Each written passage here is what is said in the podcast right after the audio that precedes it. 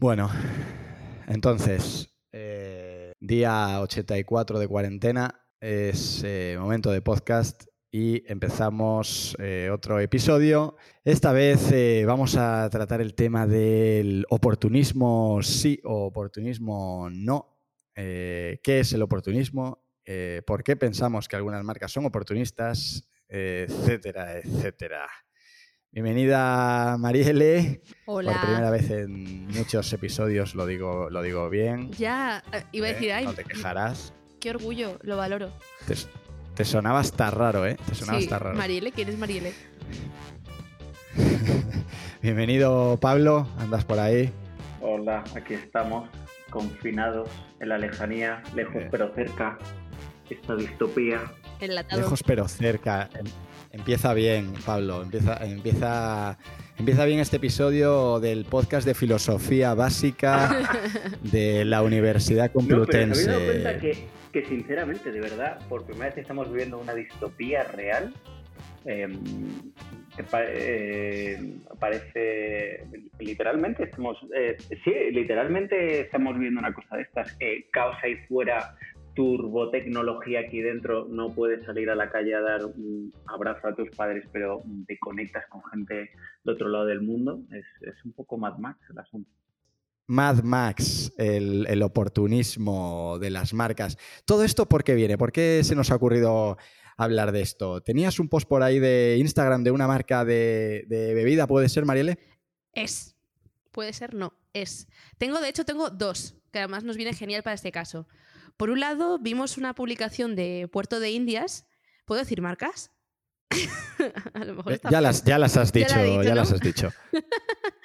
Bueno, habíamos visto una publicación de Puerto de Indias en la que era un concurso en el que hablaban de que iban a ayudar al sector de la hostelería dando 50.000 euros a camareros a cambio de participar en un concurso en el que tuvieran que hacer una bebida, un cóctel, con su ginebra. Esto podría, en una situación normal hubiera sido un concurso normal de esta marca, pero le han añadido la capa de vamos a ayudar al sector eh, con muy buena fe, o sea, no, no estoy dudando de la fe, pero sí que a la hora de- del conjunto, del paquete, teníamos el debate de, oye, ¿es esto oportunista? ¿Se puede hacer de forma más elegante? Porque, por ejemplo, hemos visto otras marcas, como es el caso de Pernod Ricard, que creo que lo mencionamos en el anterior episodio, que lo que habían hecho había sido ceder sus fábricas para producir alcohol sanitario.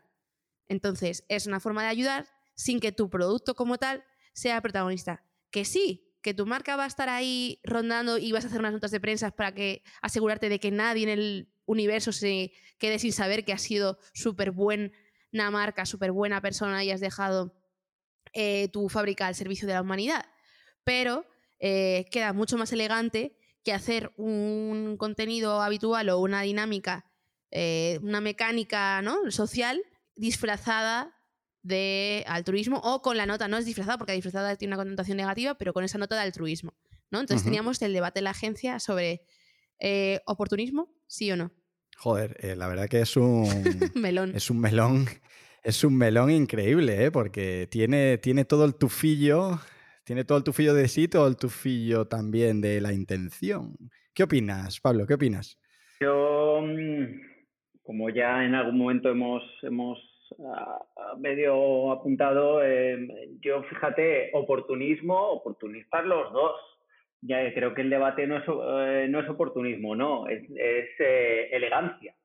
Pero para mí, en cualquier caso, los dos, el objetivo es el mismo. Es, eh, hay una situación X eh, y yo me sumo, la aprovecho, la uso, podemos aplicar la palabra que queramos, para, para mm, lanzar una, una, una acción, una mecánica eh, que me reporte algo.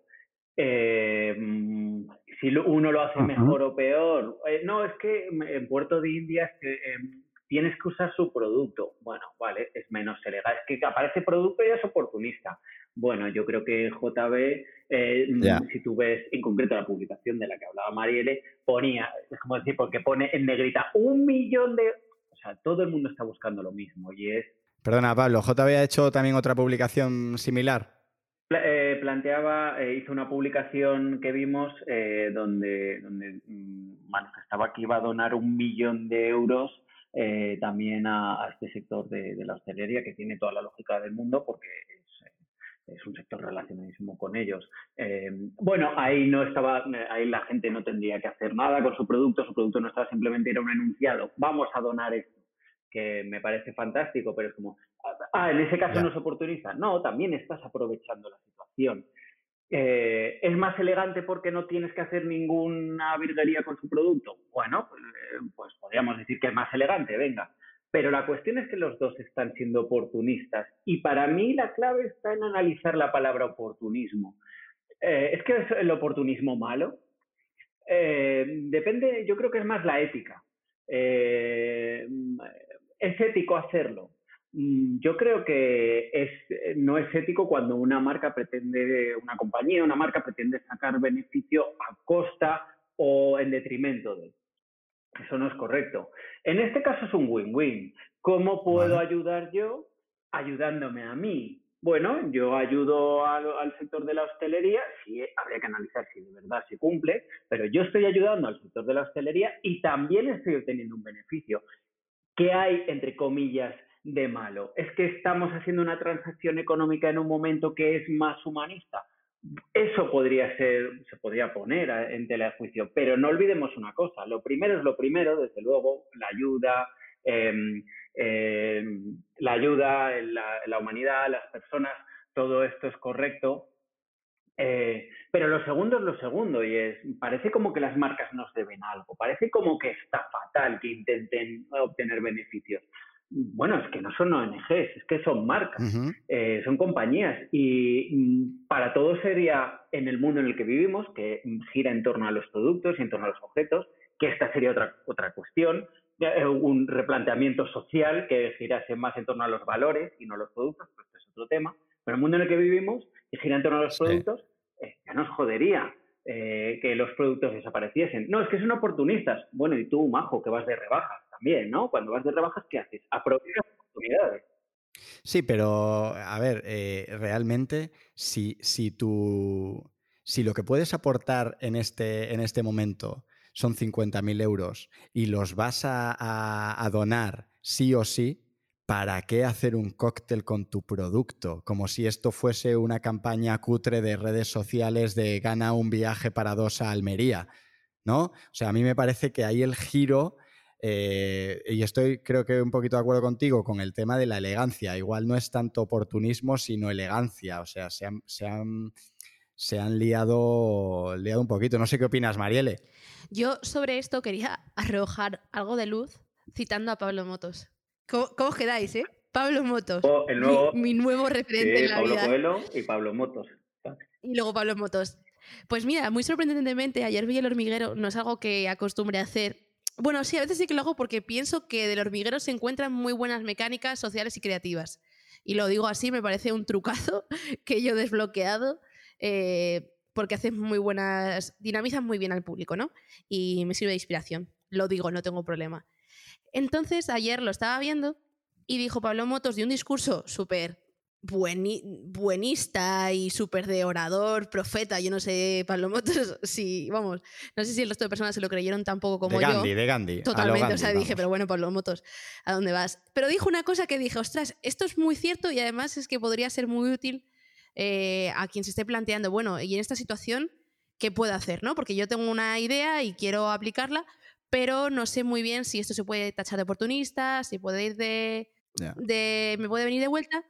Pero yo no sé si ha sido el que lo escribió, porque además tiene un equipo de guionistas y el guionista que escribió esto me pareció que dijo, vamos, algo 10 La expectativa es alta, ¿eh? ya lo puedes desvelar. Ya, ya, ya. Tú piensas en, en, el rol que tú quieres tener en toda esta situación, ¿no? Es decir, ¿cuál es el papel que con lo que estás haciendo estás teniendo en esta situación? y el papel que, estaba que está teniendo, eh, por un lado, Puerto de Indias, es de ayuda, pero queda disfrazado con un rol de dinamización o un rol de...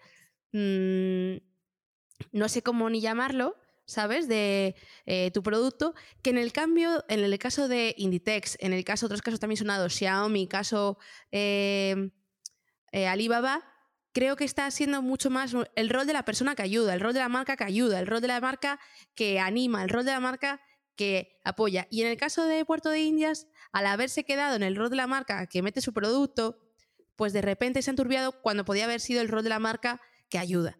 ¿no? Y creo que aquí es donde está, que hay roles distintos y todos son legítimos. Bueno, no todos son legítimos, pero unos más que otros. Y el rol de la marca que entretiene es otro, el rol de la marca que ayuda es otro. Y no sé cuánto hay espacio hay al rol de la marca que ayuda desde su producto. Yo, yo el otro día, mira, justo estaba, eh, había hecho el post, este, habíamos hecho el post en, en 40 de fiebre sobre el coronavirus, ¿no? Y, hablábamos esto de ejemplos de marcas, quién lo hace bien, quién lo hace mal, ¿no? Eh, y, mira, me decía Fernando Polo, el, CEO de Good Rebels, ¿no? Eh, en LinkedIn algo que realmente tiene toda la razón, que, que es es difícil saber cómo acertar en estos momentos, ¿no? Eh, y lo segundo que decía, y esto lo primero ya me parece súper acertado, porque es verdad, lo decíamos en el anterior episodio, ¿no? Que, quién somos nosotros que jamás en nuestra historia hemos vivido algo como esto para decir qué hacer y qué no hacer. Otra cosa es que claramente tenemos una opinión y nuestra opinión como, como agencia ¿no? y como profesionales de la comunicación, pues vemos que algunas cosas nos eh, tienen un tufillo oportunista. Y otra cosa que decía es, eh, dice, lo importante es hacer y callar, excepto cuando lo que haces necesitas decirlo para que ocurra y tenga sentido. ¿no? Y, la verdad que, que, me ha parecido una reflexión muy, muy oportuna y muy acertada. ¿no? Yo creo que todas las marcas o profesionales gente que tenemos una audiencia, tenemos la responsabilidad de actuar de la forma que podamos, pero tenemos, creo, una responsabilidad, cierta responsabilidad en actuar y en ayudar. Eh, lo difícil es acertar cómo lo haces para que no suene a campaña de RSC, cuando hoy en, en estos momentos eh, ese término debería de estar totalmente guardado en el baúl, ¿no? Sí, aquí yo creo que también invito un poco a hacer un poco de introspectiva a las marcas, ¿no? Porque ya el, tema del RSC queda un, bastante atrás. Y otra cosa que también puede añadir a esta capa de oportunismo es el histórico del que vengas. Si has sido una marca que durante tu trayectoria, pues no constantemente, pero o desde tu forma, desde tu propio producto, tu servicio, haces el bien, que ahora hagas el bien Mm, es mucho más creíble que de repente haya sido una marca que durante toda su vida solo ha pensado su ombligo y ahora de repente, ¿no? Creo que también es un añadido. Bueno, pero ojo, ojo, porque joder, o sea, no, tenemos que tener la capacidad de, no estar con el hacha todo el rato, eh, como una marca que ha sido oportunista en un momento determinado ya no puede no ser oportunista en estos momentos. No, Yo creo que hay que, hay que saber diferenciar. no sé qué opinas, Pablo. Ay, perdona, que te iba a cortar. Iba a cortar una cosa muy rápida. ¿Puedo? Di, di, di, di, María. capitanea, Esto es tuyo. Perdona, no, pero es que si no va a ser luego no te va a tener sentido. Pero eh, también vamos a quitarle hierro al asunto. Esto solo yo creo que nos preocupa a los frikis del sector. ¿Tú te crees que mi madre está preguntando, ay, Zara, qué oportunista haciendo eso? Anda, que mi madre ha dicho, pues mira que viene Amancio, ¿sabes? Eh, en tronco diciendo lo que, lo que iba a decir, porque, porque viene bien, que es precisamente esto, que en realidad somos nosotros los que estamos dando dimensiones a cosas que, que no la tienen. Eh, la gente no anda mm, planteándose si porque es un concurso donde aparece el producto o no, si eso, o sea, la gente yo creo que es todo un poco más, eh, menos, menos detallista. Es, eh, la idea, efectivamente, como bien decías, Lucas, es eh, eres una marca, eres un particular, eres una agencia, eres lo que sea, tienes, tienes un papel, puedes tener un papel protagonista mayor o menor.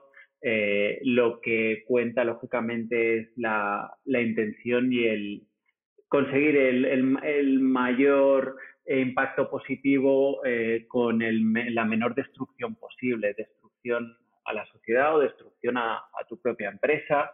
Eh, eh, hay que intentar ayudar, es un momento que, requiere ayuda, pero tampoco, tampoco conviene que se destruya el mercado, ¿no? Y, y yo creo que... Bueno, y al final, al final yo creo que hay un punto ahí de es lógico y es humano y es normal y natural que eh, como marcas eh, queramos sacarle rédito a cualquier situación. Es lógico, ¿no? Eh, por, muy grave que sea la situación, tú al final estás en modo, en modo negocio, en modo corporativo y es normal que quieras sacarle rédito. Pero ahí está justo e, esa fina línea entre lo que es oportunismo y lo que es relevancia, ¿no? Eh, que es una línea eh, muy, muy, muy fina.